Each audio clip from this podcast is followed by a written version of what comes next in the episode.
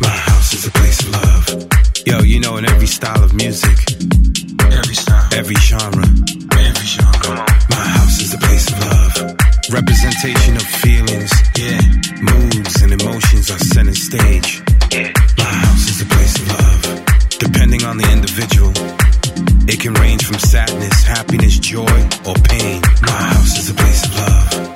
And although we know certain genres weave through a lot of these emotions, my house is a place of love. One genre in particular focuses on the light, the happiness.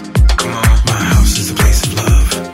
The celebration of music. And in my house, there's only house music. Yeah.